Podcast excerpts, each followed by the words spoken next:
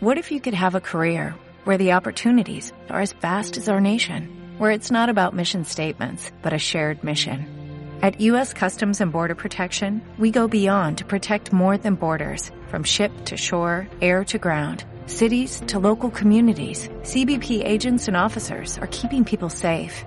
Join U.S. Customs and Border Protection and go beyond for something far greater than yourself. Learn more at cbp.gov/careers.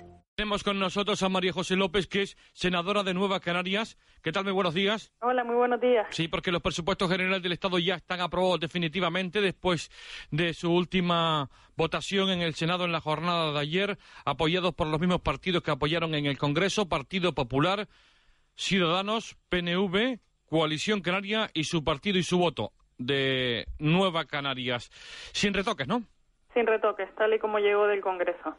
Ya nos lo habían avisado que probablemente el, pues, que el gobierno no quería que se aprobara ninguna enmienda en el Senado para que entrara en vigor de manera inmediata una vez que se aprobara en el Senado y no tuviera que volver al Congreso otra vez. Por eso usted tampoco presentó ninguna enmienda, ¿no? No, porque no, era, era, un sinsentido, primero porque Nueva Canarias ya había llegado al acuerdo con el Partido Popular y era un acuerdo cerrado en bloque y segundo porque era un sinsentido porque sabíamos que no que no se iban a aprobar ninguna. ¿Ustedes entienden que es un buen presupuesto para Canarias, por eso lo apoyaron? Sí, nosotros entendíamos que teníamos una oportunidad de condicionar los presupuestos y hemos intentado salvar las inversiones que podamos para Canarias. Una vara de medir es que los partidos aquí ya nos están diciendo que ya vale de Canarias, ¿no? O sea que esta es la legislatura de Canarias y digo, bueno, pues ya nos tocaba. Sí, bueno, ya sabe que había dicho uh, Podemos y Pablo Iglesias en el Congreso que, que ustedes se vendían a los intereses de, por, por unas migajas, ¿no? Por, por, dar este apoyo al gobierno del PP. Claro, eso lo dice el líder de un partido que en su moción de censura no hizo ninguna propuesta sobre Canarias, solo habló de Canarias para criticar a Pedro Quevedo y a Niorama, y también el líder de un partido que en las dos cámaras no ha presentado ninguna iniciativa eh, para Canarias, tan solo una PNL para la creación de un santuario de cetáceos, que está muy bien, pero claro, yo estoy esperando que presenten iniciativas para el progreso social y el desarrollo económico de Canarias. Entonces, creeré que, ten, que, ten, que tienen autoridad moral para hablarnos de esa manera. Hasta entonces, yo lo que les pido es el mismo respeto que nosotros le damos a Podemos.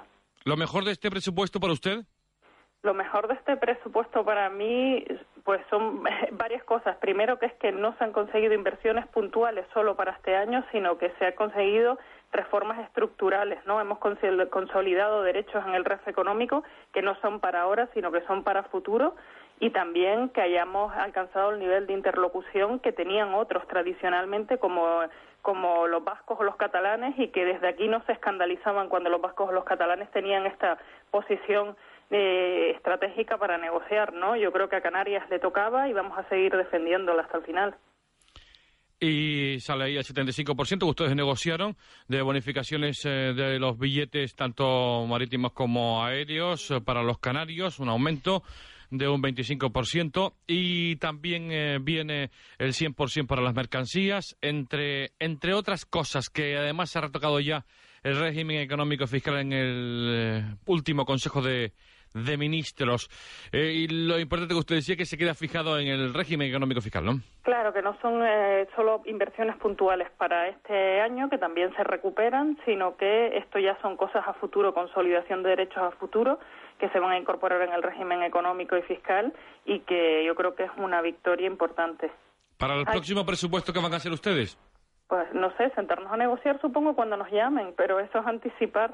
Visto cómo ha ido al andar de la perrita, cómo ha sido esta negociación, pues vamos a esperar a ver lo que sucede eh, en la otra. Le corresponde al gobierno siempre mover ficha, que es a quien le corresponde sacar adelante los presupuestos. Yo sí le digo que a nosotros nos han pasado el calendario del Senado de la, del periodo de sesiones que viene y hay en teoría fijados ya plenos para los presupuestos, con lo que yo creo que hay voluntad del gobierno no de prorrogar, sino de empezar a negociar para el 2018.